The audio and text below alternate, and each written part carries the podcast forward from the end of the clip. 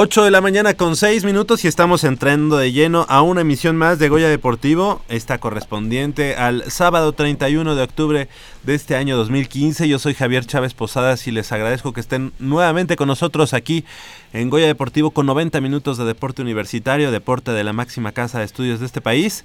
Y bueno, pues eh, tenemos mucha, mucha información, no sin antes, pues eh, recordarles que estamos a través del 860 de amplitud modulada, a través de esta nuestra casa Radio Universidad Nacional Autónoma de México. Y eh, pues son los únicos 90 minutos de la Radio Nacional que, que están dedicados al deporte azul y oro de nuestra máxima casa de estudios. Del otro lado del micrófono, como cada semana, bueno, ahora, ahora no había venido tanto, pero está eh, Gerardo Zurrosa en la operación de los controles técnicos, así como Armando Islas Valderas en la producción y de este lado del micrófono me da mucho gusto saludar a mis compañeros y amigos. Eh, Úrsula Castillejos, ¿cómo estás Úrsula? Buenos días. Hola, buenos días. Pues muy animada para hablar aquí de los partidos sobre Pumas y Americano. Exactamente, tenemos mucha información. Ayer ya el equipo de los Pumas, Ciudad Universitaria, eh, se colaron ya a, la semifinal. Eh, estarán en el, en el duelo por, por el tazón. Tazón en este caso, Cayetano, Cayetano eh, Garza. Cayetano Garza es el nombre de este, em, de este tazón y que posiblemente, bueno, que va a estar disputando la próxima semana con el ganador entre del partido entre Lobos de la Universidad Autónoma de Coahuila y Pumas Zacatlán. Así que puede ser un partido entre dos equipos de la Universidad Nacional Autónoma de México. Le damos la bienvenida y saludamos con mucho gusto a Nayeli Rodríguez. ¿Cómo estás Nayeli? Buenos días. ¿Qué tal? Buenos días, Úrsula Jacobo, Polo Javier. Contenta de estar con ustedes, contenta de las victorias de nuestros equipos Puma. Eh, pues feliz de estar otro programa con ustedes. Así es, el equipo de los Pumas eh, anoche ya consiguió la ansiada calificación que ya la tenía matemáticamente, pero bueno, ayer fue oficial y además eh, fue la primera victoria de los Pumas allá en ese, en ese feudo tan, tan difícil como es el Estadio Caliente de los Cholos de Tijuana. Y le damos la bienvenida y saludamos con mucho gusto a mi compañero y amigo Leopoldo Polito García de León. ¿Cómo estás? Muy buenos días. Bien, Javier, muy buenos días, Úrsula, Jacobo, Nayeli. Pues aquí este, viendo los resultados de, eh, de todos nuestros equipos Pumas y, ya hablaremos eh, sobre el angustioso triunfo de los Pumas el día de ayer. Exactamente, sufrido, sufrido los últimos 20 minutos. Si no es que todo el segundo tiempo también estuvo complejo para el equipo de los Pumas, pero que eh, yo creo que nos, nos demuestra que el equipo pues está con muy buen empaque, sean los titulares o no. Y bueno, pues le damos la bienvenida a nuestro compañero y amigo Jacobo Luna. ¿Cómo estás, Jacob? ¿Qué tal Javier? Muy bien, encantado de estar aquí en Goya Deportivo con nuestros amigos que nos escuchan eh, semana a semana y con mis amigos aquí en la mesa de Goya Deportivo para debatir sobre este buen viernes para la Universidad Nacional Autónoma de México. Los Pumas aseguran, como ya lo decías, la clasificación a liguilla y Pumas EU las semifinales de la Liga Mayor de ONEFA espera rival. Eh, por supuesto que esperamos que sea Pumas Zacatlán. Pero ¿qué te parece Javier? si entramos de lleno. Ayer en el Estadio Caliente de Tijuana estaba Juan Carlos Osorio, el nuevo entrenador de la selección mexicana de fútbol. Y ya en emisiones pasadas de Goya Deportivo habíamos creado el debate sobre qué jugador de los Pumas podría ser merecedor de vestir la camiseta nacional. Bueno, ayer Juan Carlos Osorio estaba en el Estadio Caliente de los Pumas y ninguno de los que nosotros mencionamos en esta mesa. Eh, para la primera convocatoria del técnico colombiano eh, se está decidiendo en la posición del lateral izquierdo entre Adrián Aldrete o Luis Fuentes.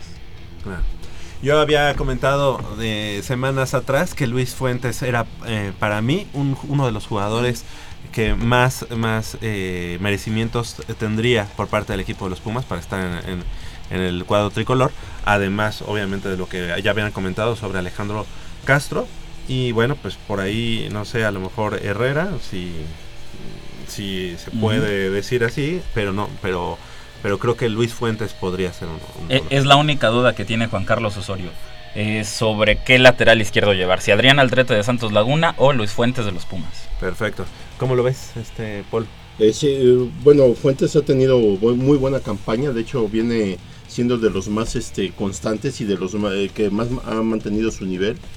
Y no me, no me desagrada esa idea porque a final de cuentas tiene buen fuelle, tiene buen regate. Yo, ¿cuántos partidos no lo he visto yo? mm, Mejor eh, intentar eh, enfrentar a los laterales de los equipos contrarios y, y me agrada, me agrada su fútbol, sobre todo que hay un antecedente. eh, Luis Fuentes fue, eh, antes de ser futbolista, practicó en la gimnasia por muchos años.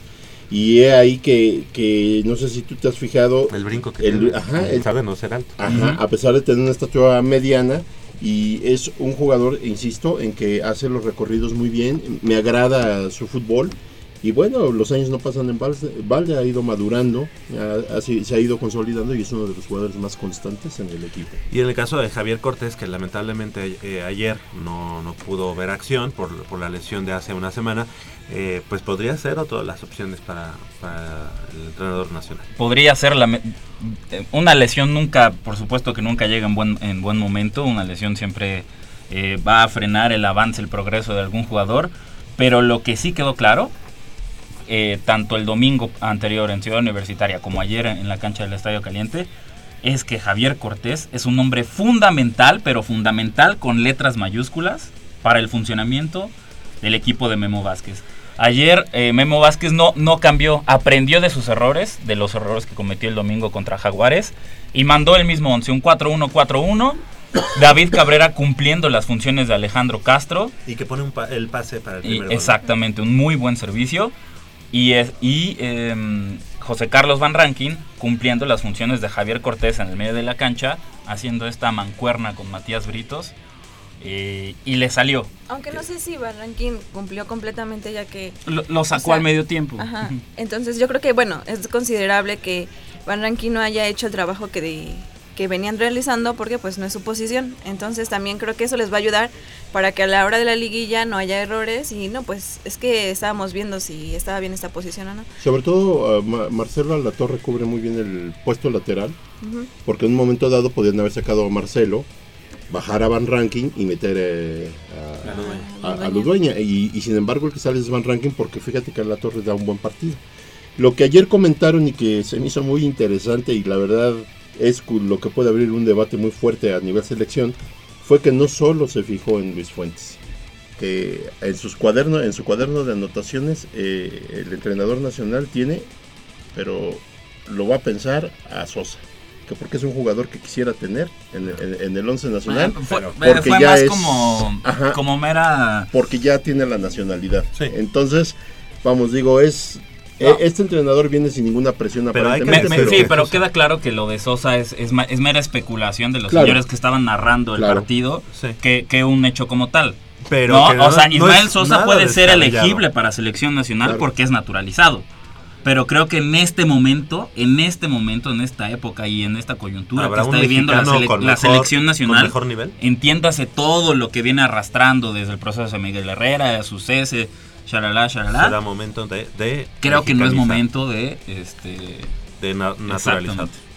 Coincido contigo, pero pero esa opción Sí, la eh, tiene. ahí Hay está, está palpable. Y yo, la verdad es que no fue su mejor partido, como tampoco el de hace una semana, pero yo si fuera el seleccionador nacional, yo también hubiera visto la puerta de los Pumas al Picolín Palacios, que ayer sí tuvo un error, pero eh, ha tenido un buen nivel, eh, digamos, en la última temporada, creo que ha sido importante, un baluarte importante para el equipo de los Pumas, no sé. Sí, sí puede ser que, eh, ah, mira, viene de una lesión, a final de cuentas son seis meses que paró y que hay que considerar que se puede tener una especie de, ah, tendría que retomar algunos eh, valores que trae o algún tipo de fútbol que trae y que en seis meses fácilmente se puede perder. A pesar de esos seis meses no lo ha hecho tan mal, pero sí han sido dos momentos claves en, eh, en este campeonato. El juego pasado contra, contra Jaguares y el día de ayer en el tiro de castigo de Juan Arango. Eh, yo lo único que le podría re- este, pelear o discutir o, o- o, digamos eh, acusar a, a Palacios es que no hagan los intentos eh, por, por llegar a los balones. El juego contra Jaguares, el- por tratar de adivinar, y no es la primera vez que lo hace, ya ha habido varios partidos muy puntuales en los que ha tratado de adivinar la trayectoria de un tiro antes de ejecutarse, se ha comido dos o tres goles.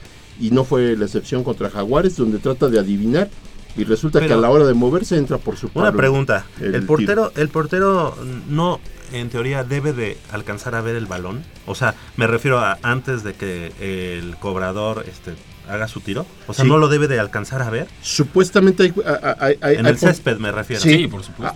Hay, porteros que esa es, esa es la consigna, digamos. Eh, la barrera te cubre un ángulo, tú cubres el, el otro poste estás viendo y estás viendo el balón.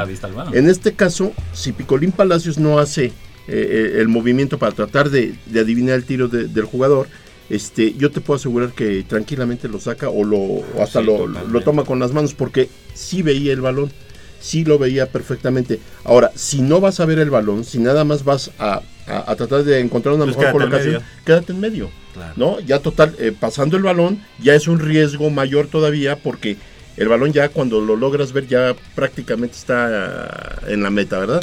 Pero bueno, son, son aspectos que, que habría que cuidar mucho y que tendrá que trabajar mucho Palacios. Lo, lo que sí queda claro es que tenemos que quitarnos ese estigma de que Alejandro Picolín Palacios es un mal jugador y es un mal portero. Alejandro No, claro Picolín no. Palacios viene cargando eh, eh, esa, digamos, como mala vibra eh, de todo el fútbol mexicano por lo que había hecho su hermano, Marco Antonio. Y que su hermano ¿no? Y- tampoco es un mal defensa. No, tampoco es un mal defensa. No, no, no, no. no. Hay que quitarnos ese estigma de que los eh, gemelos Picolín son malos para nada. Alejandro Picolín Palacios es unido a esta gran defensa que han mostrado a lo largo de la Apertura 2015. Ya no es la mejor, ya es la cuarta.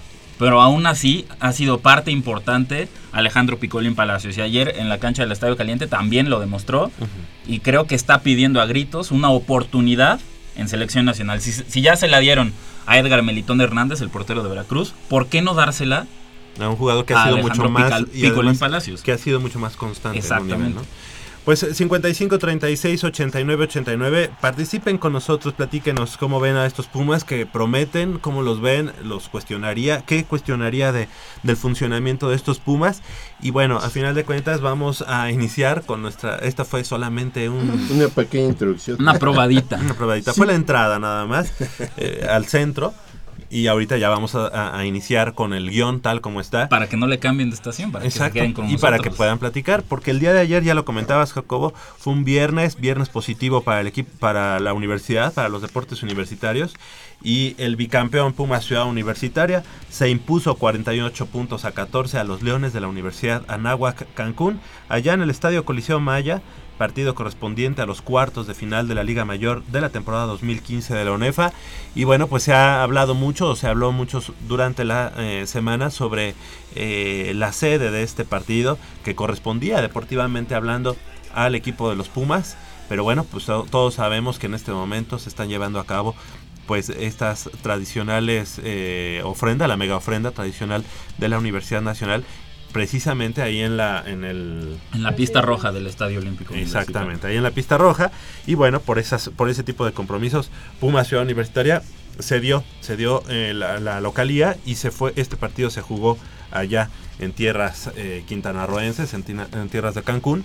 Y un partido que Puma Ciudad Universitaria desde el primer cuarto dominó, ya iban 28-0, 28-7.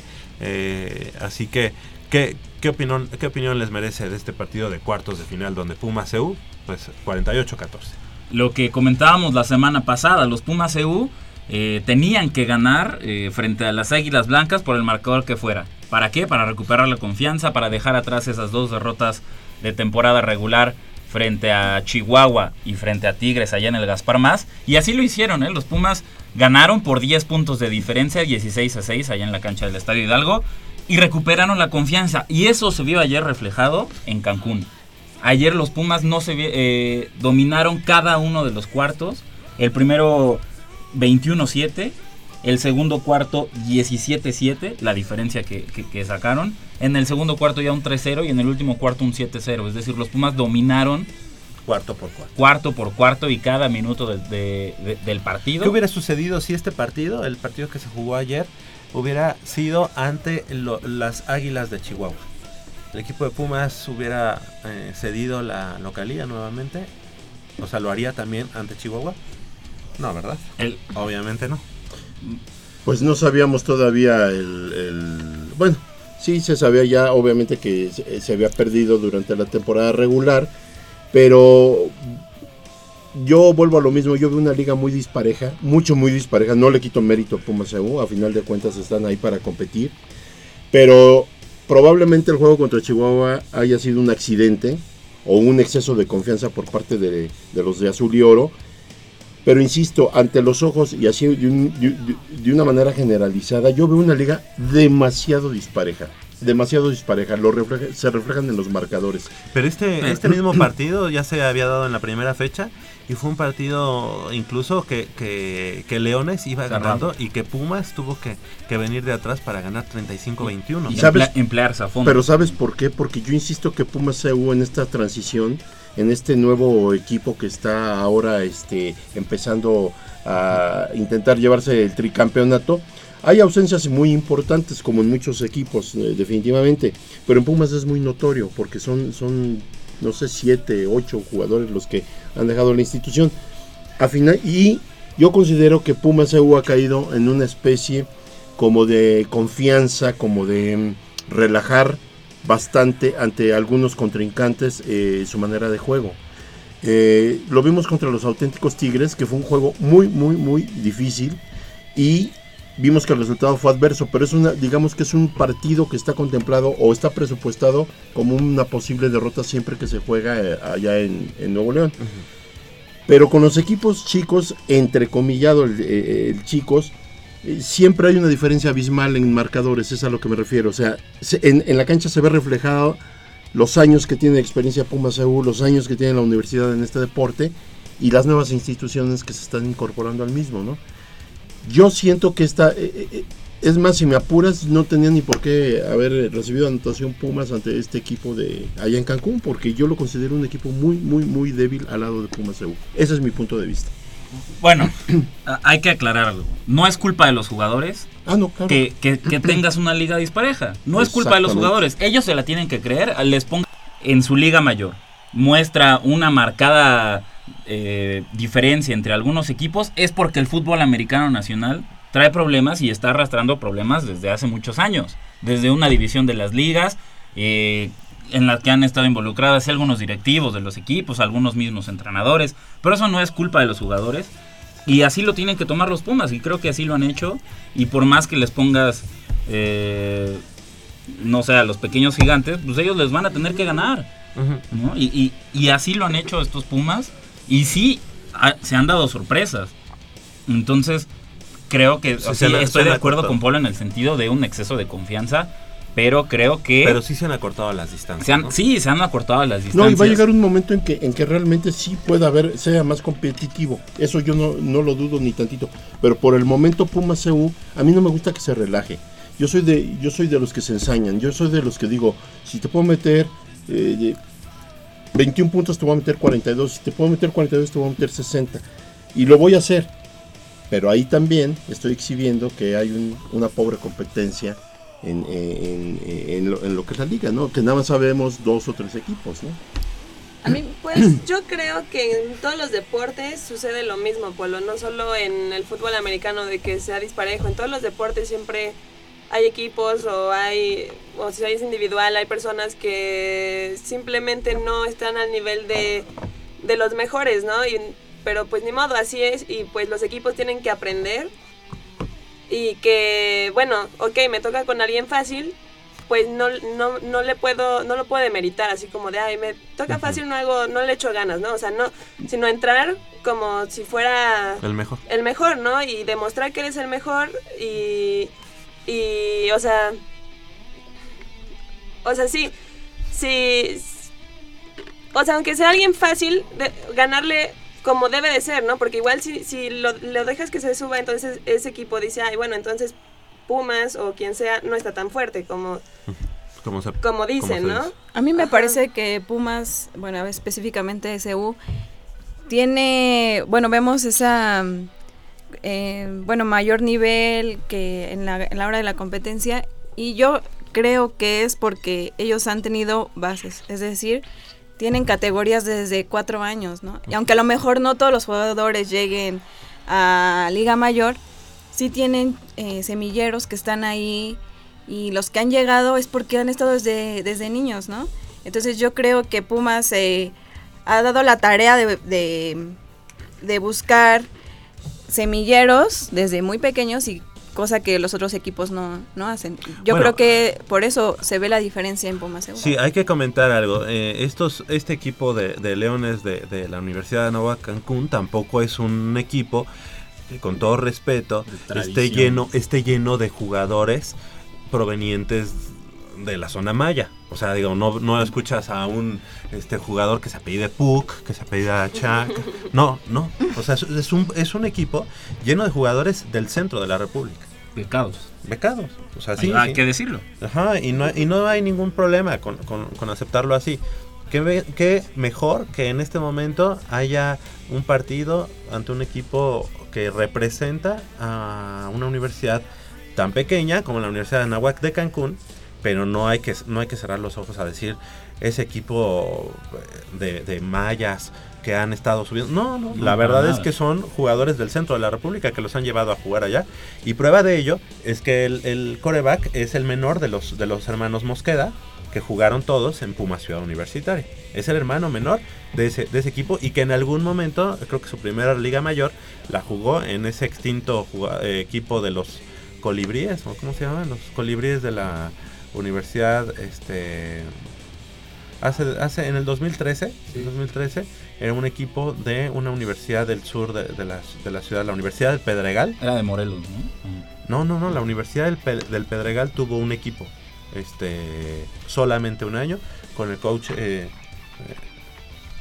eh, Buenaventura Domínguez, eh, y estuvo una, una temporada, y lo más rescatable o de lo mejor de, esos jugadores era su coreback, Mosqueda, que en algún momento se pensó jugaría en Puma Ciudad Universitaria, y hoy es un, digamos, es un buen jugador del equipo de la Náhuac Cancún. Así es, y bueno, ya metí mi cuchara. El partido de. Hablaban de las distancias que están recortando. El partido del pasado domingo contra las Águilas Blancas. Si bien Águilas Blancas ya no se jugaba nada, ya no tenía presión. Y Pumas ya estaba clasificado a los cuartos de final. La, vimos un partido como no se había visto en mucho tiempo entre Pumas y Águilas Blancas. Muy cerrado, muy entretenido. Y aunque Pumas sí, hay que decirlo, ayer parte del partido usó a su segundo y tercer equipo, a mí me sorprendió que las Águilas Blancas, eh, bueno, en ese mismo estadio hace dos años les habían metido 50 puntos. Ahora nada más fueron 16 y de hecho pararon a la ofensiva de Pumas. Lo que decía Polo, sí, hay un exceso de confianza quizá en el cuadro de la Universidad Nacional, pero las distancias con los demás equipos sí es palpable que se están recortando.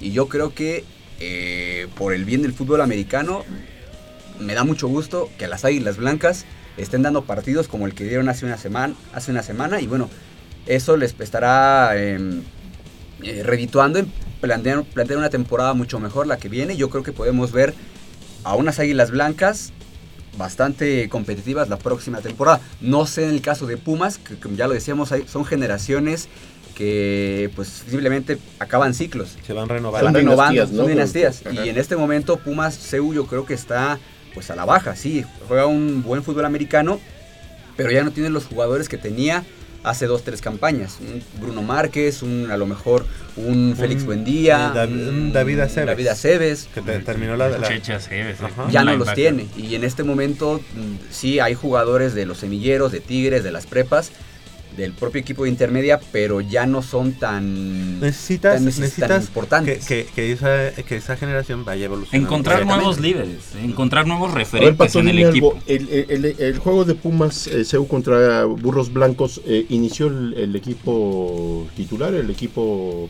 digamos, este, el número el, uno. el primer sí. equipo, sí. El sí, sí, primer equipo empezó el partido. Sí, sí, sí. ¿Y a qué horas, digamos, se dio la transición a empezar a meter jugadores del segundo equipo, más o menos? Yo me parece que fue al Tercer cuarto. el tercer cuarto. Digo, ya el marcador ya estaba, digamos, a modo para poder estar eh, probando otros jugadores. Y de hecho ha sido la tendencia que ha tenido el coach. Pero Raúl ¿cuál Rivera. era el margen? ¿10 puntos? En ese momento ya eran 16 No, pero ¿dices burros blancos o águilas blancas? Porque No, burros burro. blancos fue blanqueada.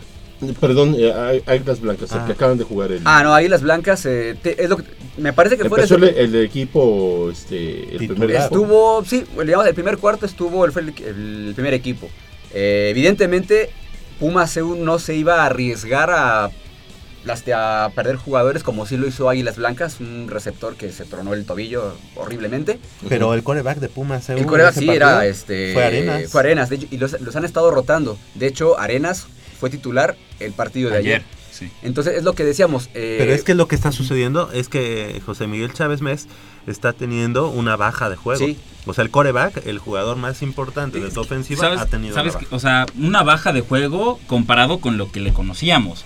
Pero es que esta temporada Chávez Mes no ha estado a la altura. Y el tener dos mariscales de campo titulares automáticamente hace que no tengas ninguno porque no tienes un líder definido, un, hombre, un hombre eh, señalado el que digas que tú llevas los controles. sí, han jugado los tres, han jugado los tres. Este, de Juan Bels. Ajá, y de hecho él está habilitado en el roster como receptor. O sea, sí, sabemos que es coreback, pero en esta edición de Pumas 2015 es, está habilitado como receptor. Y hay, y hay otro. Hay otro, hay otro que sirve innovando, el Kalimba, que, es corredor. Que es corredor, pero que también sabemos que es, que es, este, que es coreback. Sí, y a mí me parece que eso es también por lo que, lo que estamos platicando justamente. Pumas Zeus se acostumbró a tener muy buenos primeros equipos que le dominaban todos los partidos. Pero cuando se enfrenta precisamente a este cambio generacional, no hay nadie atrás. Entonces ahorita lo que está haciendo Puma CEU sí es sí, tenemos un muy buen primer equipo, pero tenemos que foguear a nuestros segundo y tercero. tercero porque si no se nos va se nos acaba la generación dorada y luego qué hacemos? Entonces va a haber un desfase. desfase impresionante y es lo que precisamente vimos el fin de semana pasado con las Águilas Blancas. Águilas Blancas jugó con su primer equipo y Puma CEU jugó con el segundo y tercer equipo ya el resto del partido y sí se ve una diferencia no tan abismal como hace dos años porque ese mismo equipo le metió 50 puntos a las Águilas Blancas. Entonces, sí, creo que eh, está en lo correcto el staff de coach actual. En sí, tenemos, sí queremos ser tricampeones, pero también tenemos que dejar las bases. Pensar a futuro. Para, que el equipo no se caiga en la siguiente temporada. Eh, yo te preguntaba sobre quién había iniciado el juego y hasta cuánto tiempo se mantuvo en el campo por lo siguiente. Porque el marcador refleja un partido muy apretado. Eh, un partido difícil a final de cuentas. ¿Por qué dar esas, eh, esas, esas ventajas? Pero yo, entiendo que estés, que sean eh, equipos a modo para que pruebes a tus, a tus jugadores suplentes. Está bien. Pero ¿por qué no asegurar primero el marcador y después darle juego total a todos tus suplentes? ¿Por qué un marcador tan apretado? O el partido cayó en, digamos, en un letargo de que no sabía por dónde. No, pero yo creo que Pumas, este. Águilas Blancas, Águilas Blancas eh, jugó sin presión sí, y jugó. el, rival también cuenta. y le jugó del, o sea, como el partido de su vida. Sí, sí, sí, exactamente lo que decíamos. Eh, quizá no es, no sería eh, faltarle respeto a las Águilas Blancas, aunque deportivamente lo merecen, porque no han, no han nadado, no han nadado bien en muchos años. Pero finalmente sabemos que los, los duelos Poli UNAM juegan distinto. Sí, sí, sí. Ahí es el primer equipo le quiere ganar al cuarto equipo y viceversa. Entonces, yo creo que ahí eh, las Águilas Blancas, pues ya lo decía Javier, sin presión, juegan el mejor partido de su vida. Finalmente, pues es último partido de la temporada. Muchos de ahí ya acaban su elegibilidad. Y lo que nos demostró fue un partido como hace mucho no se veía. Sí, un partido apretado, entretenido. Eh, Puma CU tuvo muchos castigos, como ha sido la tendencia en toda la temporada. y, de hecho, desde que está Raúl Rivera en el, en el staff de cocheo, los castigos son, son siempre eh, el, talón de Aquiles del equipo. Pero finalmente a lo que voy el punto es que eh, los niveles están recortando, la distancia están recortando. Puma CEU tiene que, está trabajando, ya se dio cuenta a tiempo de que esa generación que lo ha hecho eh, pues, imbatible en la temporada se le está acabando y bueno, tiene que darle porque, No, hay por qué ocultar que, bueno, lo evidente, Puma CU sí, sí tiene una tendencia a la baja en este 2015. Sí, sí, sí, Que este es el momento en el que puede retomar esa, esa tendencia al alza. Sí, estamos de acuerdo. Pero si, si este, valoramos marcador por marcador, bueno, es es súper claro, además de que el coreback, Mariscal de Campo Chávez Mes, no ha sido su temporada, pero para nada. Yo creo que, y, y, se esperaba más, porque esta es su tercera temporada. O sea, es la, es la temporada en la que el coreback debe de desarrollar su mejor, su mejor nivel. Oye, a ver, entonces, ok, ya está bien lo que tú planteas y estoy de acuerdo. Pero ya nada más ahora la pregunta del millón. Me voy a adelantar mucho. Échala, échala. Ahí va ya estás en esa transición, estás dándole juego a todos tus eh, a todos tus eh, suplentes. sí, claro. Y bueno, ¿no sería mejor o no es impertinente hacer esto a estas alturas cuando necesitas que el primer equipo llegue bien embalado Es que el a la probable final con los auténticos Tigres. ¿Qué va a pasar? No, es que bueno, es el que, problema es que es también que- estamos, estamos, des- o sea, sí, el, el- el tricampeonato es un, es un objetivo, Claro. pero creo que no le pusimos atención a Pato entonces, porque lo que él dijo, todo lo que él dijo se resume en pensar a futuro. Sí, sí, sí. Pensar sí. a futuro para el bien del programa. No, yo te diría más bien que lo, lo preocupante aquí, eh, Polo, y la respuesta sería, Pumas al día de hoy no tiene un primer equipo tan dominante. O sea, yo creo que mm, más que eh, más que estén, estén probando, más bien quieren, quieren ya por fin a estas alturas de, de la campaña un primer encontrar equipo. el primer equipo. O sea, porque no, no tienen el nivel de otras temporadas. Sí. Eso es, eso es evidente. Y es normal porque son Y seguramente Sí, sí, sí, van a llegar a la final nacional eh, para enfrentar a los auténticos Tigres, que ya están en la etapa de semifinales contra la- las Águilas de Chihuahua, pero van a llegar a la final todavía con muchas dudas, pero bueno, pues esperemos, esperemos que en anteriores años, en los años eh, clásicos del, de- del fútbol americano en la UNAM, cuando se veía en la temporada regular algo que le dolía al equipo de los Pumas, por ejemplo, no sé, este eh, la, la defensiva por pases, cuando los veían llegar a la final, era como que en lo que se habían puesto a, a trabajar, trabajar, trabajar, trabajar. Y en ese momento era la mejor defensiva contra el pase. Esperemos que eso suceda con el equipo de los Pumas para los próximos dos partidos. En el siguiente, que se enfrentarán ya sea a Lobos o ya sea a Pumas Acatlán. Y en la final, seguramente, a los, a los Podrá llegar con dudas a la final Pumas EU, pero no creo que llegue ya con ese exceso de confianza. Yo, yo creo que ese, e- esa, esa fase de decir sí tengo fácil el camino al tricampeonato, creo que eso ya quedó atrás por las, estas dolorosas derrotas, sobre todo contra Chihuahua y esta que reafirmó el no eres el favorito contra, contra Tigres allá en el Gaspar Más. Y, y más si, comparas que Chávez Mes se ha enfrentado desde intermedia, por ejemplo, al mariscal de campo que actualmente tiene eh, Mata Charles, el, jugador de los auténticos Tigres, y le ha siempre ha sido eh, victorioso Chávez Mes ante, ante Mata Charles. En esta ocasión, Mata Charles y los auténticos Tigres se ven mucho mejor que el equipo de Puma Ciudad Universitaria, y si llegan a la final, que es la final que todos creemos, pues eh, es el momento de demostrar que realmente eres mejor. Pero sí, pero los Pumas primero, antes, creo que antes de pensar en, en los auténticos Tigres o en la final, tienen que pensar en el siguiente partido que, que es la semifinal contra Lobos de Coahuila o Pumas Acatlán. Exactamente. Y precisamente ahorita que estamos hablando de esa posible eh, semifinal entre, entre equipos universitarios, hacemos enlace con el coordinador de actividades deportivas y recreativas de la, de la FES Acatlán, eh, nuestro amigo Luis Bolaños, que ya se encuentra allá en Saltillo, Coahuila, acompañando al equipo de los Pumas Acatlán, que hoy en punto a las 3 de la tarde tendrán este partido de cuartos de final. ¿Cómo estás, Luis? Gracias por tomar la llamada. Muchas gracias a ustedes por el enlace. Bien, bien, bien, muchas gracias. Pues antes que nada, eh, ¿qué, cómo, ¿cómo llega el equipo de Pumas Zacatlán? Eh, ¿Hoy salieron muy temprano de aquí de la Ciudad de México o cómo fue? Sí, sí, la verdad es una logística algo, algo fuerte. Eh, el viajar y gestionar un viaje siempre a una semana, o menos de una semana, con cuatro días, es complicado y este fin de semana con puente no fue nada fácil. Pero sí, salimos en dos grupos, eh, tuvimos que fraccionar al, equipo, salimos un bloque a las 4 de la mañana y el segundo bloque salimos algo así como a las 6 de la mañana en el vuelo de las 5.50. Y pues ya, el primer grupo, grupo ya estamos aquí en Saltillo, el segundo ya está a punto de llegar.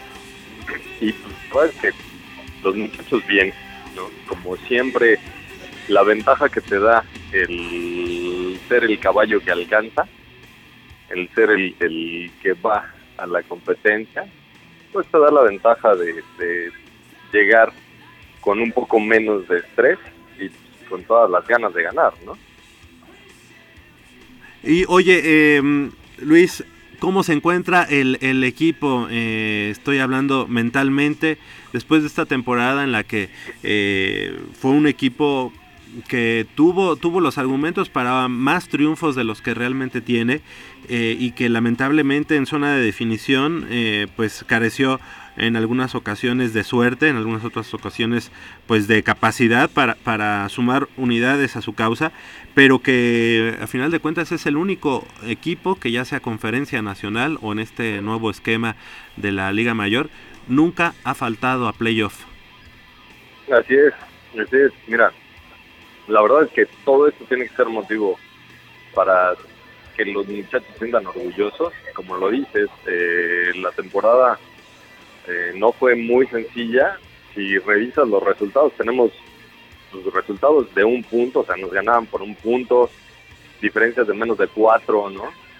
Eh, el equipo tiene los argumentos, el equipo tiene la capacidad y el equipo tiene con qué estar a la altura de playoffs y con qué estar discutiendo para llegar más allá de donde estamos en este momento, ¿no? Lo dices bien, eh, de repente fueron cuestiones de, suerte, de repente fueron cuestiones eh, adversas, ¿no? Que no nos permitieron concretar o ganar partidos, pero estamos en, en, los cuartos de final y, pues bien, yo creo que los muchachos están bastante motivados. la verdad es que los veo con esta idea de venimos hacer lo mejor que podamos y, pues creemos en nosotros.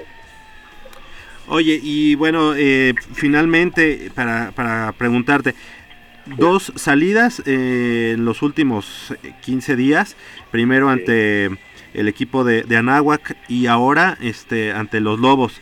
Eh, ambos fueron vía aérea, ¿verdad? Así es, así es. De hecho, eh, esa es parte del, gran apoyo que nos han dado las autoridades. Eh, tenemos ya algo así como, como cinco años haciendo nuestras salidas largas en avión. Este año no es no ha sido un año sencillo para, para la UNAM, en cuestiones de gestión, en cuestiones de recursos, cambio de rector, cambio de presupuesto, todo este asunto pues pone ciertos puntos que nos hacen un poco más eh, ardua la labor de gestionar el recurso. Pero pues, la verdad es que hemos tenido el apoyo, ¿no? Claro, era a donde quería llegar Luis. La verdad es que eh, esto es eh, digno de, reconocerse. En algún momento recuerdo que los Pumas Acatlán tenían que irse a Cancún en autobús, que viajaron a Monterrey y a Saltillo también en autobús. Y bueno, pues a quien le toque esa eh, digamos, reconocerle esa, esa ventaja que ahora tiene el equipo de Pumas Acatlán y ese respeto por sus colores, el hecho de que hoy en día hagan sus, sus viajes vía aérea, pues eh, reconocerlo. Y bueno, esperemos que el día de hoy, independientemente de ello, pues el equipo de Pumas Acatlán se entregue en la cancha, que haya un buen partido y que podamos, podamos en la próxima semana disfrutar de un, de un partido de tazón entre dos equipos de la Universidad Nacional Autónoma de México. Vamos paso a paso. El, partido de hoy es sumamente eh, complicado ante el equipo campeón del, del, grupo del grupo blanco, pero eh, a final de cuentas no es imposible. Sí, claro, y, la verdad es que eh, en este nuevo esquema pues, no hay partidos sencillos.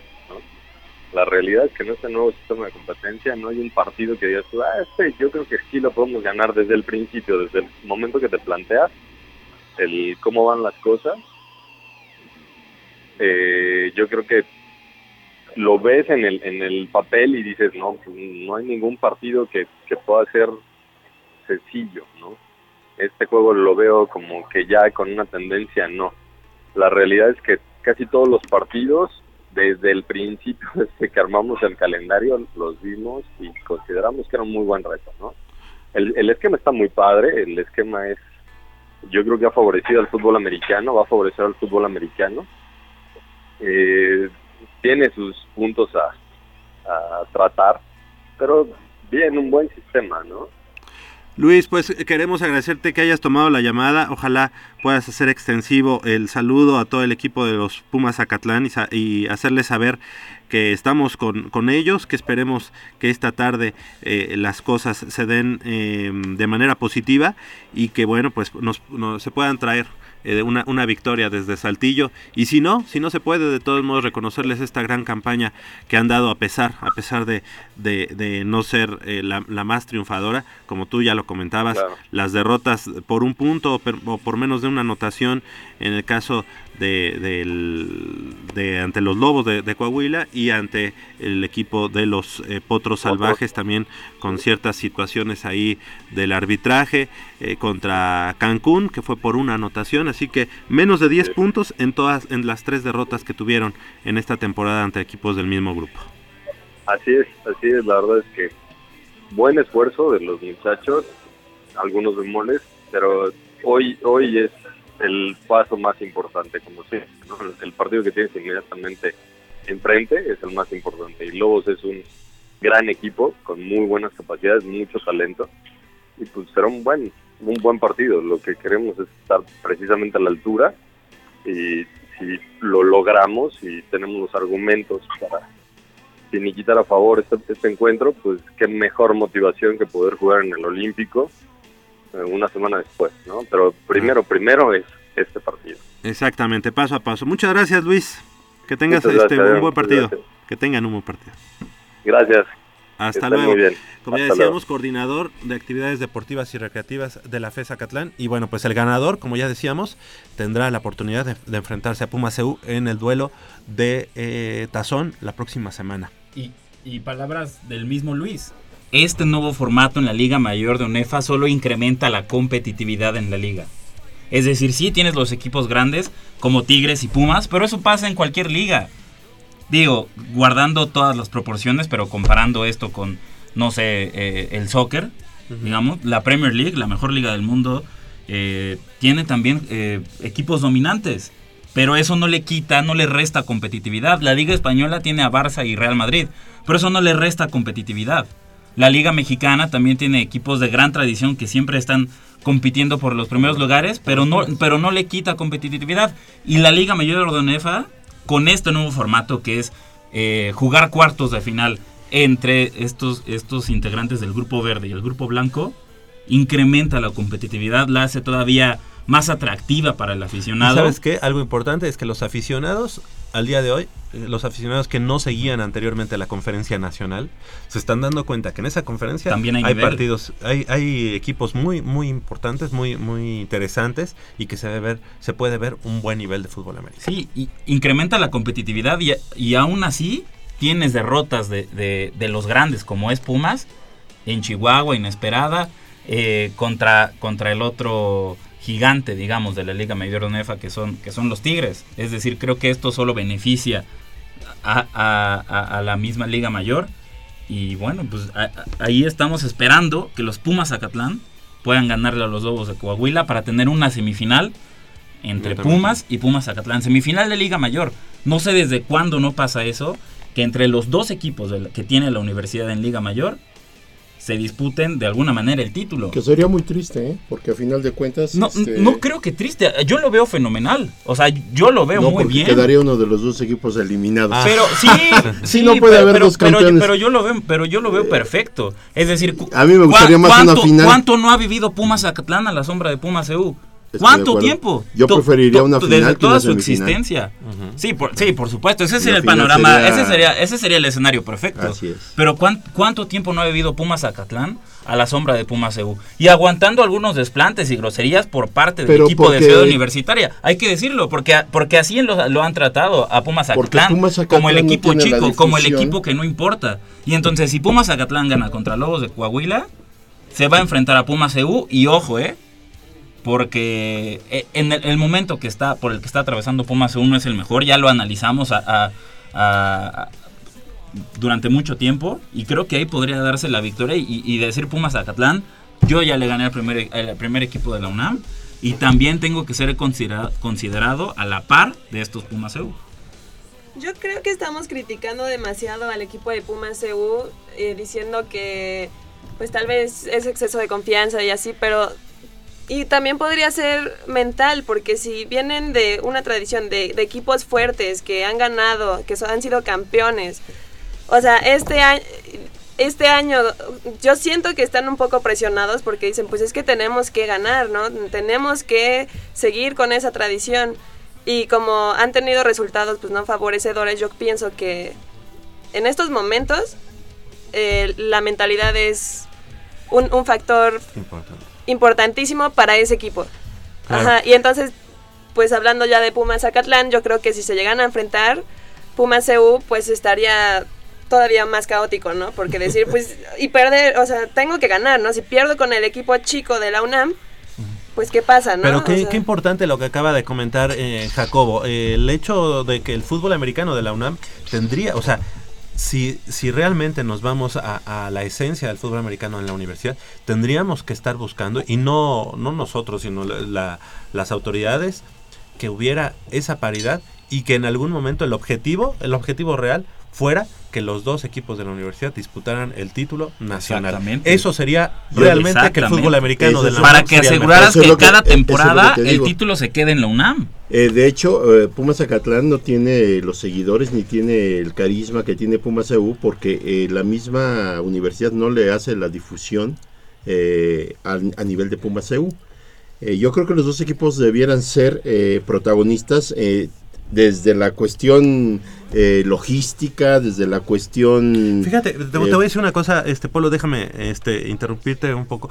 Em, creo que a diferencia, a diferencia de Pumas Ciudad Universitaria, y voy a decir algo que a lo mejor, pues, digo, refleja mucho de lo que yo creo.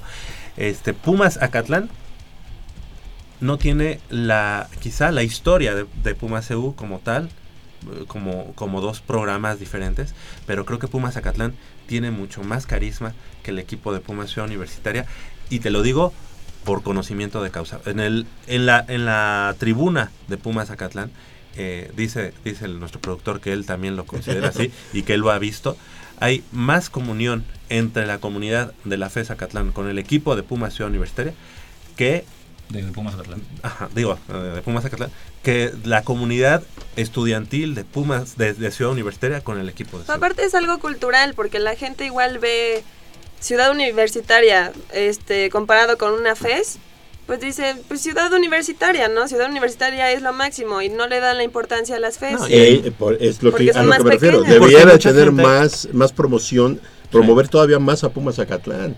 Como no que, como en que es un Acatlán, equipo, todo lo que es, un equipo que, universidad. que- que los estudiantes, digamos la esencia, la esencia de la universidad, este, lo tiene muy muy en cuenta a Pumas, a Pumas Zacatlán. Ujú. O sea, como que dicen, hoy juega nuestro equipo y entonces van porque va- van sus compañeros. Y eso es lo que ha, ha- ha faltado en Ciudad Universitaria, porque vemos en las tribunas, y sí, gente de mucho tiempo que ha ido a, a- a Ciudad Universitaria y a la, la la gente de la, La yarda, yarda 50 y todo, pero son gente que al día de hoy no son los no son los compañeros de, de los jugadores, ¿verdad? Son gente de hace mucho tiempo Y- y- y que gen- siguen y que Y eso que tienen- no sucedía, y que tienen Eso cuando Pumas llegó a tener hasta tres equipos en Liga Mayor, cuando existió este Pumas Azul, Pumas Oro, eh, no existía eso, ¿eh? Todos los equipos de Pumas estaban en así, en totalmente en la vista de- y en el agrado y en el apoyo de toda la gente.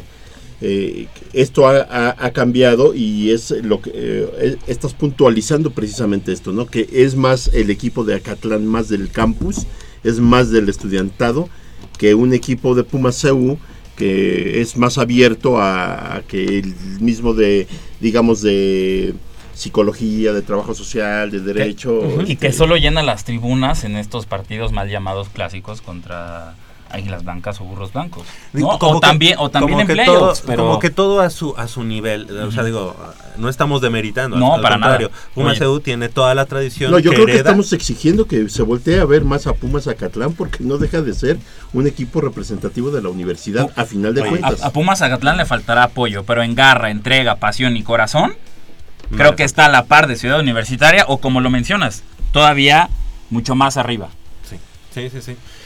Prueba de eso es el coreback que de nosotros estamos hablando de Irving Obando que es el número 22 y que actualmente en Pumas Ciudad Universitaria lamentablemente no es titular y que en Pumas Zacatlán siempre fue así como una estrella, ¿no? Yo, yo me quedo pensando, ¿qué, qué pasará con un jugador? ¿Tú qué preferirías como jugador de estudiante de la Universidad Nacional?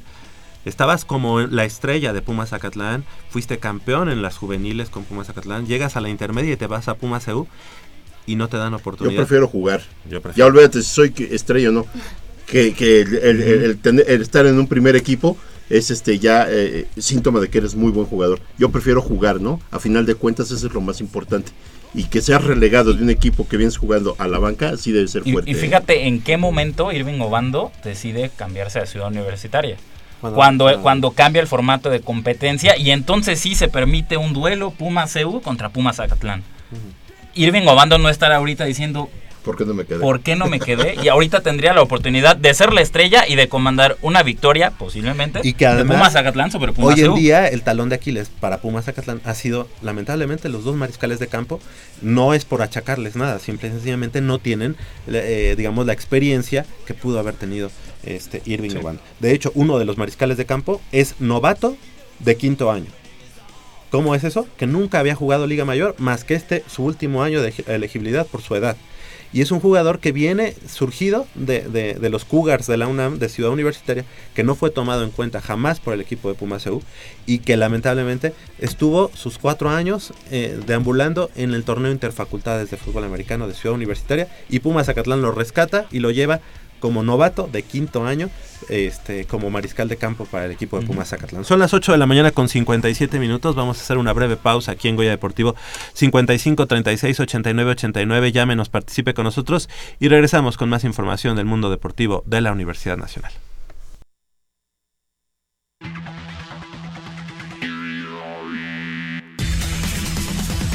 Con una destacada actuación de los representantes del CCH Sur, así como de las facultades de Química e Ingeniería, concluyeron los Juegos Universitarios de Tiro con Arco, categoría superior y media superior. El certamen efectuado en el campo Lauro Franco de Ciudad Universitaria se dieron cita a cinco planteles de educación media superior y 12 más de superior, para un total de 43 participantes, quienes compitieron en las modalidades de arco recurvo y compuesto, ambas por equipos y mixtos en etapa clasificatoria, así como en ronda olímpica. El representativo de deporte adaptado de la UNAM conquistó siete medallas de oro, tres de plata y dos de bronce en el primer nacional para personas con discapacidad 2015, celebrado en Aguascalientes con una asistencia de 1.100 atletas de toda la República Mexicana. Las disciplinas donde compitieron los atletas auriazules fueron atletismo y natación. Los equipos varonil y femenil de voleibol de playa de la Facultad de Química se proclamaron campeones de los Juegos Universitarios 2015. Ambas escuadras derrotaron en la final, celebrada en el arenero de la alberca de CU, a las escuadras de ingeniería, mientras que el tercer sitio lo ocupó veterinaria. En este certamen participaron 18 equipos de 11 facultades.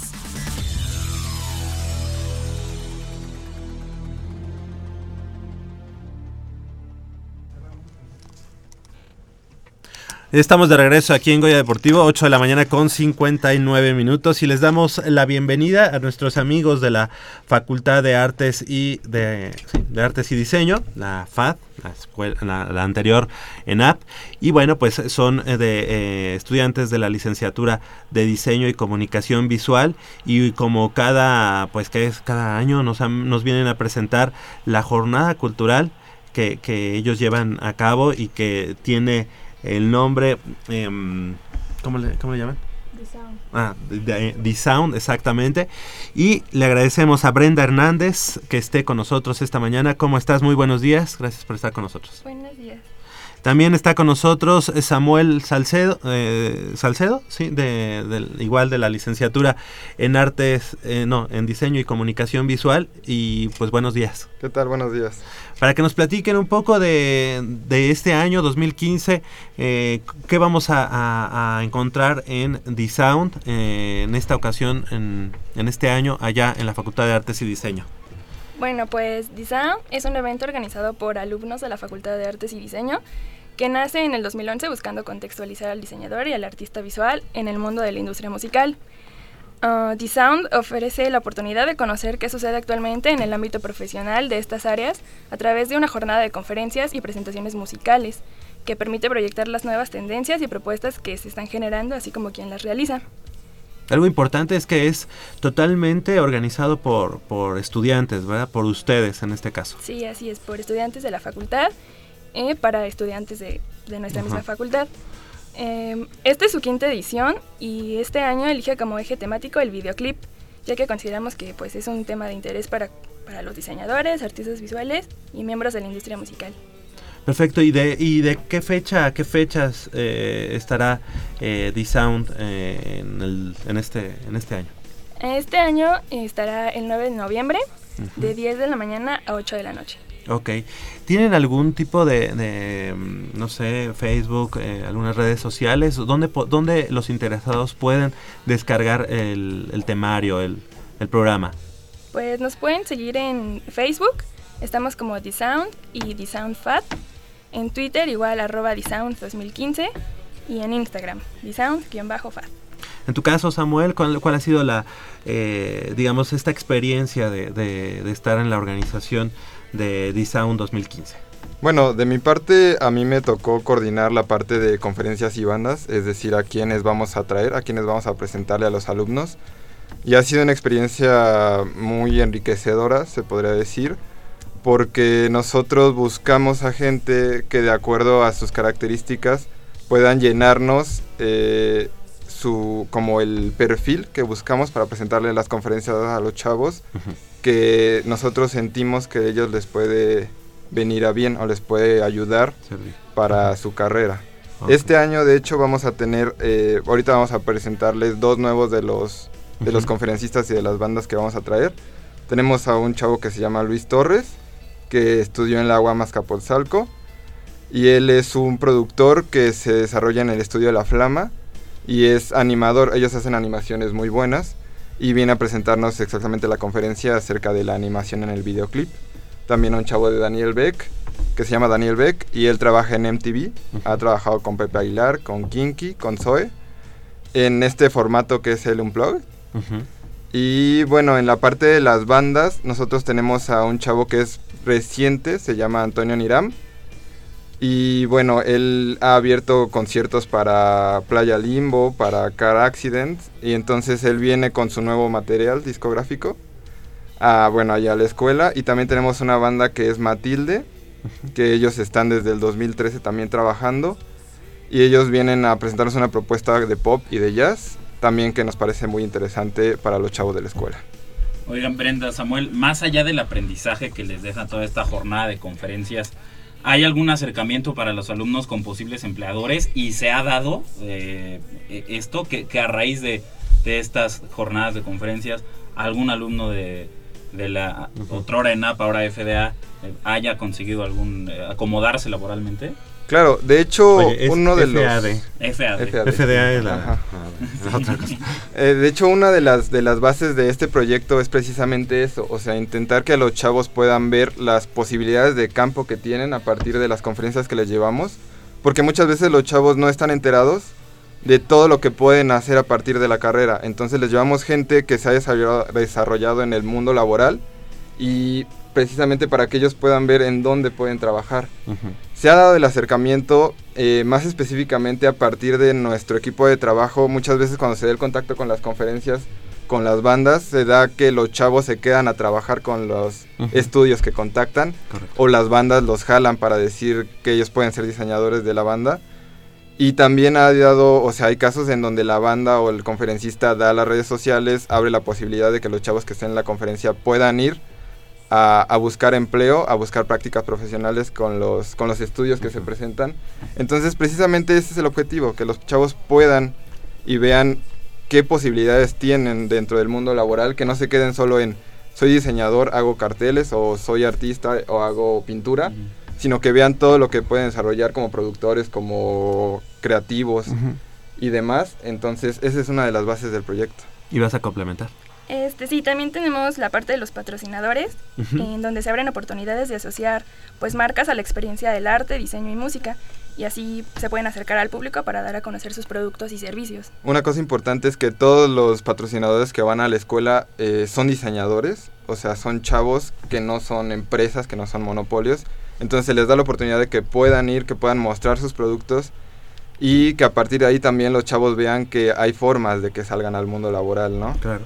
Entonces esas son parte Se importante. cierran también. todas esas pinzas, ¿no? Claro. Este, de los recién egresados, de la gente que está incursionando en, Sí, en una empresa. Sí, que se les cierra el mundo, al parecer que cuando Ajá. salen de ahí parece que se les cierra el mundo Claro. y que vean que no, o sea que hay muchas formas de salir que incluso ellos podrían llegar a ser algún día conferencistas de este tipo de proyectos y venir a decirles a los nuevos chavos, a las nuevas generaciones, que se puede trabajar, o sea que se puede hacer muchísimas cosas y que no se queden nada más encerrados en lo que puede ser la escuela. Y, y también darle este impulso a los estudiantes de que ellos sean sus mismos empleadores. Claro. Que, que no se queden sujetos a, a que los contraten las empresas. Sí. Que, que ellos mismos generen eh, su trabajo y su, contenido. Un colectivo, o sea, que entre ellos mismos se puedan juntar para hacer un colectivo, para poder mostrar su trabajo. Hay alumnos que son patrocinadores, o alumnos que ahorita están en curso en la generación, que son patrocinadores nuestros porque han creado conjuntos que se han juntado y han hecho propuestas de diseño, han hecho trabajo y lo van y lo muestran y lo venden.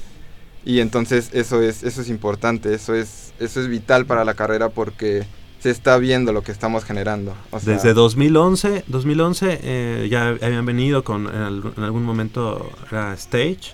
eh, en, en esta ocasión fue algo referente también al, al circo, ¿no? A la escenografía, me parece, me acuerdo. Artes escénicas. Ajá, a las artes escénicas. Y en esta ocasión, como ya lo comentan, es eh, eh, eh, D-Sound, ponle play al diseño y toda esta parte que nos comentas sobre el videoclip. Eh, chavos, pues les queremos agradecer que hayan estado esta mañana con nosotros. La verdad, felicidades. Es el próximo 9. el 9, Nueve de lunes 9 de 9, noviembre. 9 de noviembre. Ya nos dijo Brenda sobre eh, las redes sociales.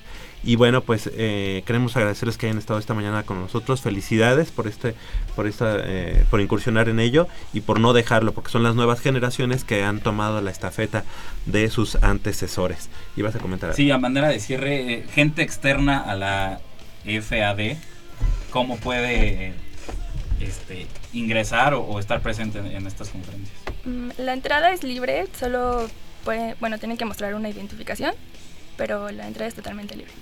Perfecto, 9 de noviembre allá en la Facultad de Artes y Diseño de la Universidad, es muy cerca de la Noria, ¿no? Allá en este Xochimilco. Xochimilco, exactamente. ¿Y dónde venden las pizzas mexicanas? Ah, pues no sé. No sabes. No, no. Pregúntales a los muchachos. ¿Sí las conocen ustedes? Yo las conozco No. perfectamente. No, vamos allá el Creo que 9 de no. Dice Brenda que no, que ella Pero nunca ido. pueden Pero pueden ir y Ok. buscarlas por ahí. Está saliendo de la escuela a mano izquierda, Ah, hacia ok. el fondo, hace cuenta sobre la calle. que Tienen unos sopes de este tamaño, les dicen las pizzas mexicanas porque son unos sopesotes. Ah, ok, Que no bueno. que no han ido, Bueno. sí me indignaría. Dicen que no, que no las conocen. Gracias a Brenda Hernández por haber estado esta mañana con nosotros. Muchas gracias. Gracias también a Samuel eh, Salcedo, gestión de conferencias y bandas. Muchas gracias. Muchas gracias por la invitación. Al contrario, también les agradecemos a Yasmín Pérez Jiménez, a Sandra eh, Guadarrama Chaparro y a Brisa Rangel Mata, quien también estuvieron con nosotros aquí acompañando a los chicos de la Facultad de Artes y Diseño. 9 de la mañana con 8 minutos, hacemos una breve pausa y regresamos con la información de los Pumas que el día de ayer, bueno, la noche de ayer, ganaron allá en La Perrera.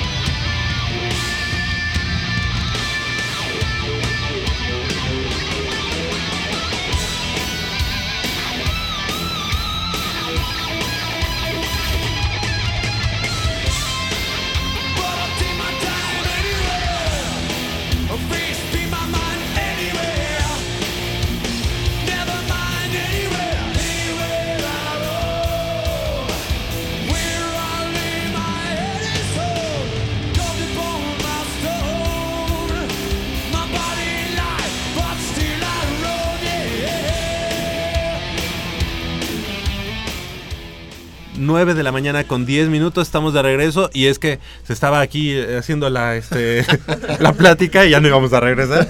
Ya de repente, ah, ya se fue, ya se terminó Goya Deportivo. Gracias a, a los chavos. Ahorita vamos a, a platicar. Bueno, ahorita, Ahorita yo les platico algo, Polo sí. tendrá algo que decirles. Pero, eh, pues ya habíamos... eh. Se quedan a platicar de los Pumas. Ah, se van a quedar Están emocionados. Sí, claro, claro. Aquí están, no, No, no se quieren sí, mover. que se Sí, emocionan. nosotros encantados de tenerlos aquí. Sí, Bre- eh, Brenda, tú no le vas a los Pumas o algo así. Porque dijiste no, yo no. Mm, no, no, sí le voy a los Pumas. Ah, tú, Samuel. Claro, yo sí, yo sí. Ah, le Va- voy a Vamos los a tener que ligar a Úrsula, Úrsula, con Úrsula, ayer Brenda hiciste tu para- trabajo, tu, tu tarea. Tienes una alumna para fin de semana pasado. Eso ¿También? perfecto. Bueno, Pumas llega de una, vic- de una derrota lamentable eh, ante los Jaguares de Chiapas, que por ahí pues el arbitraje no fue lo mejor, ¿no? Claro. Eh, sin embargo, eh, lo, creo que lo peor de ese partido fueron las eh, dos lesiones de dos jugadores importantes como Javier Cortés y como Alejandro Alejandro Castro. Pero anoche el equipo de los Pumas también demuestra que eh, aún con los lesionados, aún sin esas esos valio- valiosos eh, jugadores, tiene con qué ganar. Eh, sonará arriesgado, sonará, eh, no sé, apresurado, pero este tipo de victorias son victorias de campeón. Porque sin tus jugadores titulares, con un panorama en contra, visitar un equipo complicado como Tijuana, que si bien no tiene definido un entrenador, es, es- es, este, siempre difícil sacar una victoria allá en, el Estadio Caliente y lo hicieron los Pumas y estas son victorias de campeón. ¿Por qué? Porque a pesar de todo en contra, logra salir con los tres puntos y ahora el equipo de la universidad solo tiene que asegurar tres unidades más, eh, conseguir tres unidades más para asegurar su participación en la próxima Copa Libertadores. Para ello tiene que terminar o primero o segundo lugar de, de la tabla y este y ya, solo está a tres puntos que esperamos se cumpla el domingo ante Querétaro en la cancha de Ciudad Universitaria. Y ahora esta temporada me parece que Cholos pues tiene 10 derrotas, así es que de cierta forma Pumas podía haber hecho un mejor partido. Vimos que, bueno, a mí me parece que el segundo tiempo Pumas le costó mucho trabajo, no pasaban de media cancha.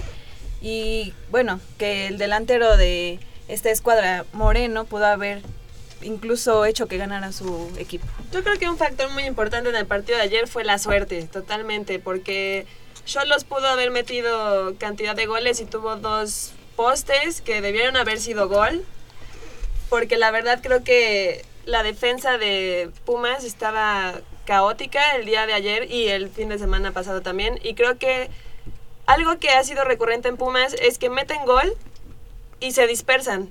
Como que meten gol y se relajan y entonces los están ataque y ataque y ataque y ataque en vez de que ellos sigan atacando y siguiendo met- y metiendo goles y así. Es lo que yo he notado. Sí, y lo has notado bien.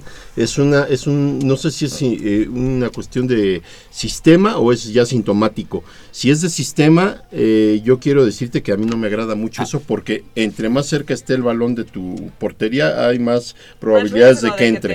te-. Ese es uno. Si es por sistema, nos ha faltado saber contraatacar porque eh, hay pocos eh, contraataques efectivos, aunque nos ha alcanzado para sacar los partidos. El, el- el juego de ayer no es la excepción, ya que eh, es, es una cancha muy difícil, es pasto sintético, es un estadio que pesa y Pumas no, en cuatro años algo así o un poco menos, no, no- no, había podido ganar ahí. Entonces es, eh, digamos, a final de cuentas es un triunfo para, para resaltar, pero sí, eh, yo insisto, este, este sistema de juego que ahorita Memo Vázquez ha implementado, que es anotar, replegarse y jugar al contragolpe, a mí en lo particular no se me hace que sea para, para un equipo como Pumas que tiene el potencial para ser un equipo, eh, si no el 100% del tiempo, porque es difícil mantener un ritmo, sí cuando menos un 75% del, eh, de- del juego, eh, mantenerse atacando, presionando y, e- y ser insistente jugando por las bandas, que es lo que le ha resultado muy bien. Y es ahí donde podemos marcar una diferencia en lo que pudiera ser Pumas en liguilla y en lo que nos pudiera que nos pudieran quedar a deber. Eh, resaltas algo muy importante, no tenemos a tres jugadores importantísimos eh, mm, que son base del sistema, que han venido destacando, son los jugadores, digamos, una columna vertebral muy fuerte, pero a final de cuentas fue un partido de mucho riesgo, bien lo dice Úrsula, si Dairo Moreno hubiera acertado un par de ocasiones de las tres o cuatro que tuvo, estaríamos hablando a lo mejor de una probable Sí. derrota de los Pumas y que nos hubiera venido a complicar todo, todo el panorama, ¿no? A final de cuentas se consigue la victoria, pero no podemos dejar atrás el juego contra Jaguares. Esta, esta victoria no podemos, eh, no nos puede hacer que cerremos los ojos y no veamos todas las deficiencias que tuvimos contra un equipo de Jaguares que nos jugó de una manera muy sencilla. Atacó todo el tiempo. Jaguares no se vino a encerrar. Jaguares vino a proponer el partido y de ahí que Pumas nunca supo descifrar cómo jugarle a Jaguares. qué gran entrenador es Ricardo Antonio Lavolpe, ¿no? es muy conocedor, es un tipo que le sabe sacar el 100% a sus jugadores y que conoce de sistemas Oye. y que tiene bien estudiado Pumas y que lo demostró con el triunfo de la, de la semana pasada donde Picolín viene siendo un factor importante en la derrota, pero a final de cuentas, este, actualmente tenemos que considerar que ese juego nos deja mucha enseñanza, el juego de ayer eh, todavía ha- habrá que corregir mucho sobre el sistema, mucho sobre estos Pumas que si nos brindan el fútbol de las primeras 10, 11 jornadas, eh, eh, Oye, para campeones. y para debatirte están Brenda y Samuel porque no están muy de acuerdo Claro. contigo. Déjame decirte por qué, bueno, que lo digan ellos. No, o sea, sí, estoy de acuerdo, tiene, tiene razón con que el sistema del equipo no funciona. Eh, sin embargo, creo que sí, Cortés venía funcionando como contención en esta temporada, lo adapta Guillermo Vázquez. Y creo que a las dos faltas que hacen Cortés y Castro en, la, en el centro del campo, en la recuperación junto con Verón, creo que afecta al sistema deportivo, digo defensivo. En el momento en el que lo recupere el equipo, yo siento que Sosa y Fidel se van a poder desplegar muy bien por las bandas. El equipo va a tener recuperación y el contragolpe que puede sonar a debilidad porque es cierto que tienes que estar atrás para poder salir a contragolpe. Creo que le ha venido dando resultados esta temporada y en cuanto recuperemos ese sistema defensivo con esos hombres importantes, creo que las bandas se van a poder desplegar muy bien y Herrera está teniendo una gran temporada, entonces yo creo que si el equipo logra concretar las oportunidades que tenga a contragolpe, aunque el manejo de partido cueste, creo que se puede llegar al campeonato. Es cierto lo de Jaguares, hubo fallas arbitrales, hay una mano que se dio que no se marcó.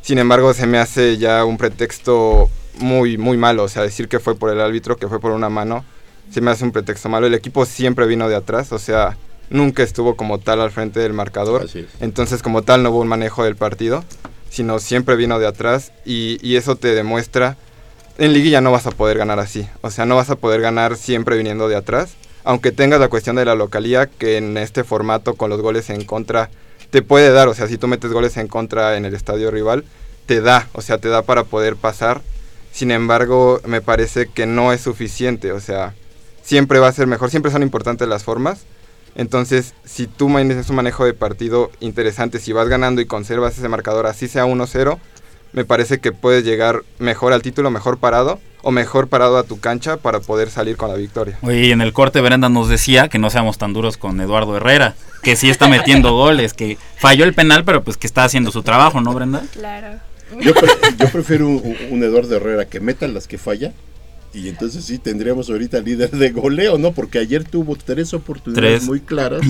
Y la verdad es que eso es lo que hace la diferencia entre un jugador contundente, un gran centro delantero, a un buen jugador. Y- y- Le falta dar el estirón a Eduardo Y, a- Herrera. y hablando de contundencia, Pumas ayer se salva porque Dairo Moreno no estuvo en su noche, tuvo Cierto. dos balones al poste, incluso Henry Martín, seleccionado nacional, estrelló un balón al travesaño que ya había gran- superado el Picolín Palacios y ese balón milagrosamente se, estrella, en- entró. se estrella en el travesaño. Y- Ahora también, eh, Bueno, no, adelante. Yo creo que el recurso del contraataque ya está muy desgastado. Los últimos tres partidos que he visto de Pumas ha sido exactamente la misma estrategia.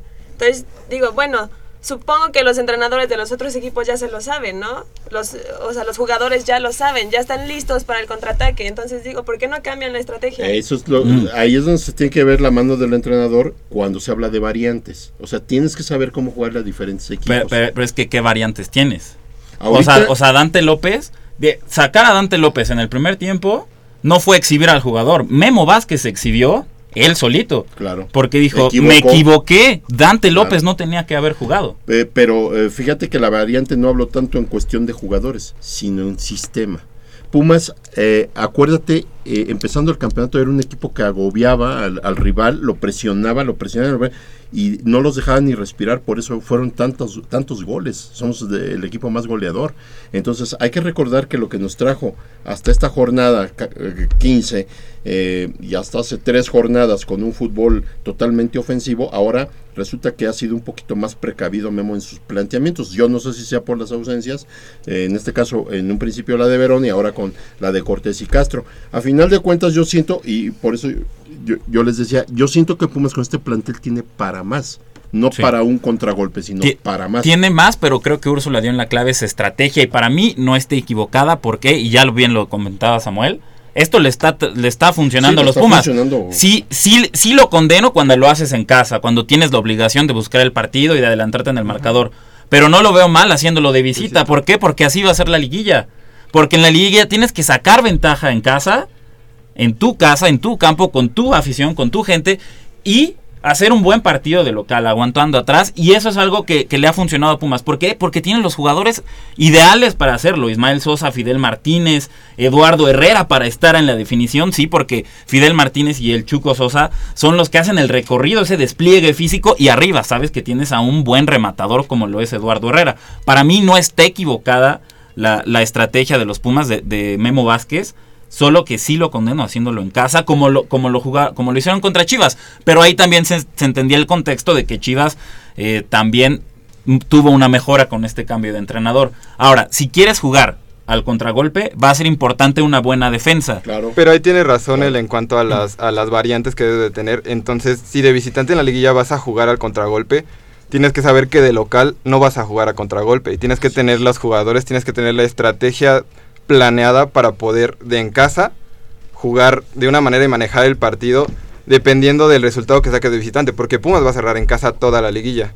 Entonces tienes que tener un planteamiento de visita, tal vez puede ser a contragolpe y puede ser de contragolpe, pero ya en casa tienes que manejar el resultado y tienes que manejar el partido, cosa que Pumas no ha manejado resultados hasta Y, ahorita. y- y es a lo que voy, o sea, un, un buen juego de contragolpe, no, hay, hay que aclararlo, no existe fórmula, no existe antídoto contra el contragolpe, ¿eh? No. O sea, es, es letal en, en todas sus Pero hay que letras. saberlo hacer. Ah, Exacto, hay que Hay que saberlo hacer saberlo y hay que contar con una buena defensa. Así es. Y Luis Quintana, quien estaba supliendo a Darío Verón, ayer se lesionó.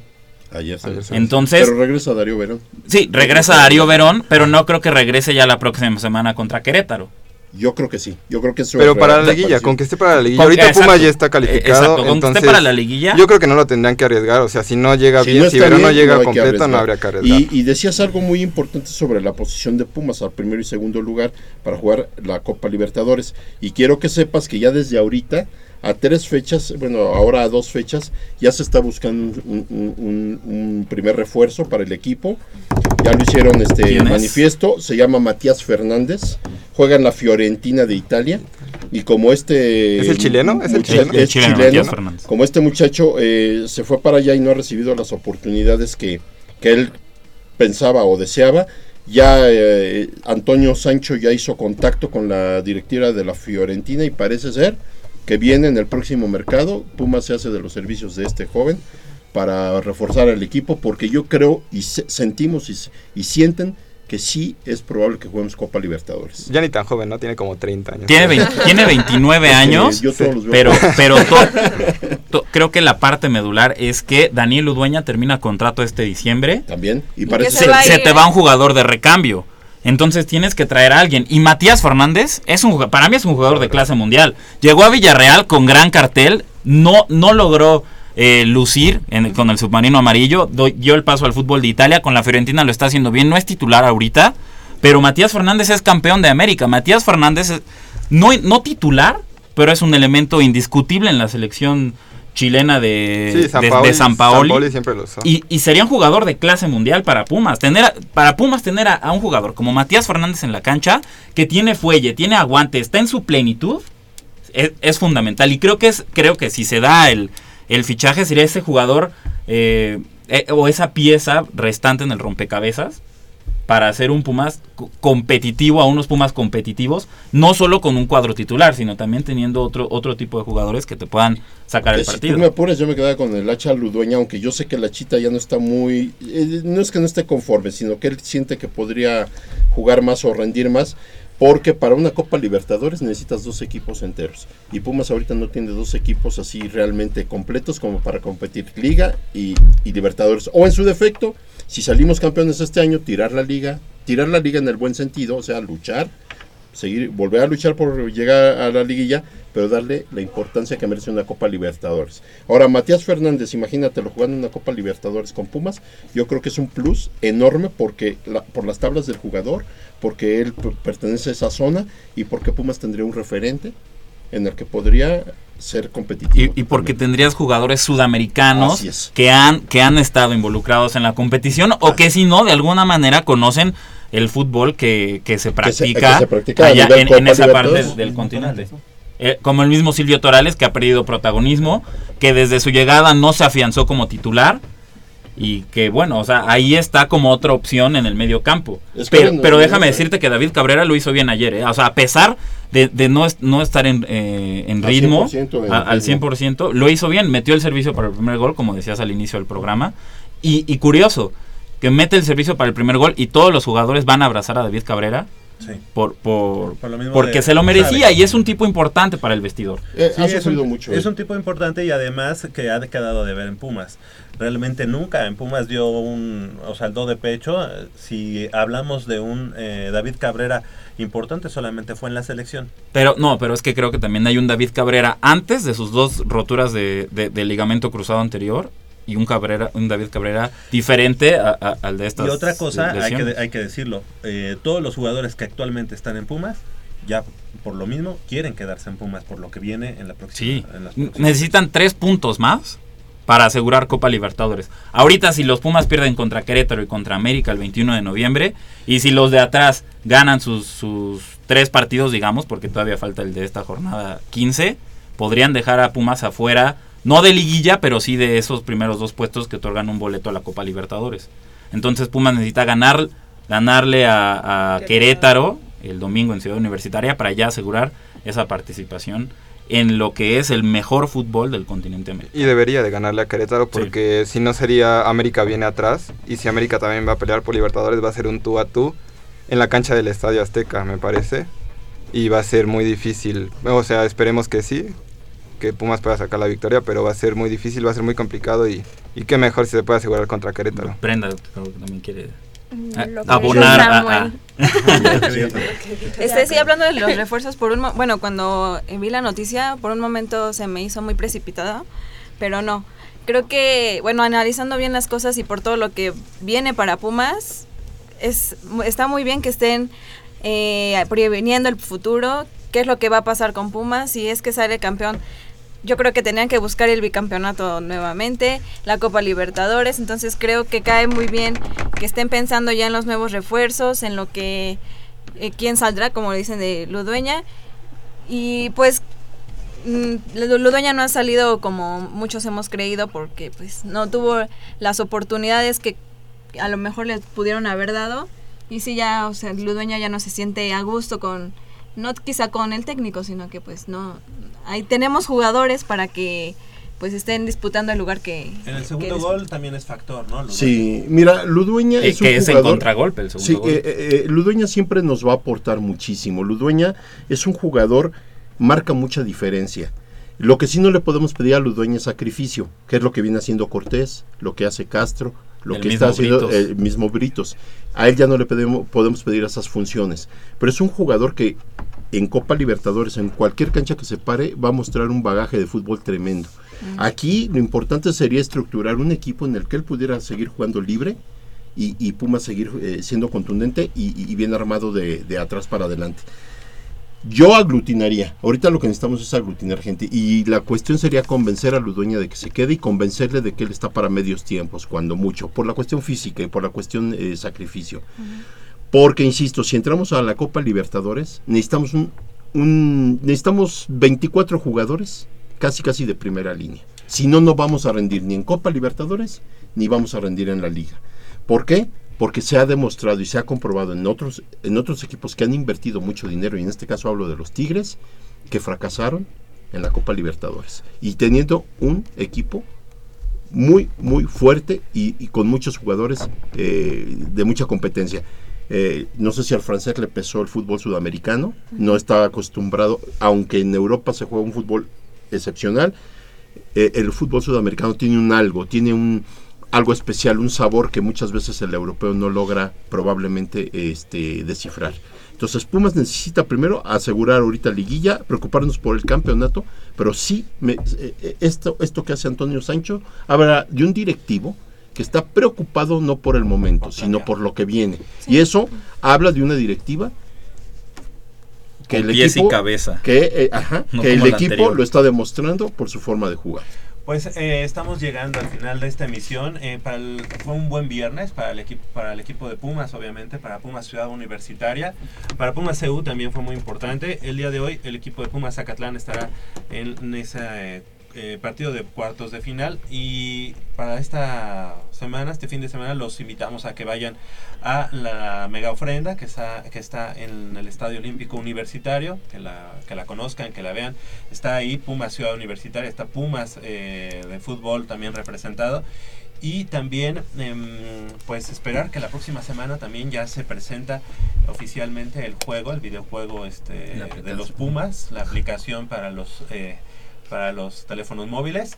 Ya estaremos platicando con la gente responsable de ello la próxima semana o en unas próximas eh, emisiones de Goya Deportivo. Pero hoy estamos llegando al final de esta emisión y bueno, pues nos, nos despedimos. Gerardo Zurrosa en la operación de los controles técnicos, así como Armando Islas Valderas en la producción. Y de este lado del micrófono nos despedimos. Nayeli Rodríguez, gracias. Muchas gracias, nos escuchamos el próximo fin de semana. Claro que sí. Úrsula Castillejos, muchas gracias. Muchas gracias, excelente fin de semana y pues ofrenden a sus muertos. Exactamente, con esa gran tradición, tradición eh, mexicana. Y también le agradecemos a Brenda Hernández y a Samuel, Samuel que estuvo con nosotros, Samuel Salcedo, que estuvo también con nosotros platicando y comentando de los Pumas. Gracias. De nuevo, muchas gracias por la invitación. Igual, gracias.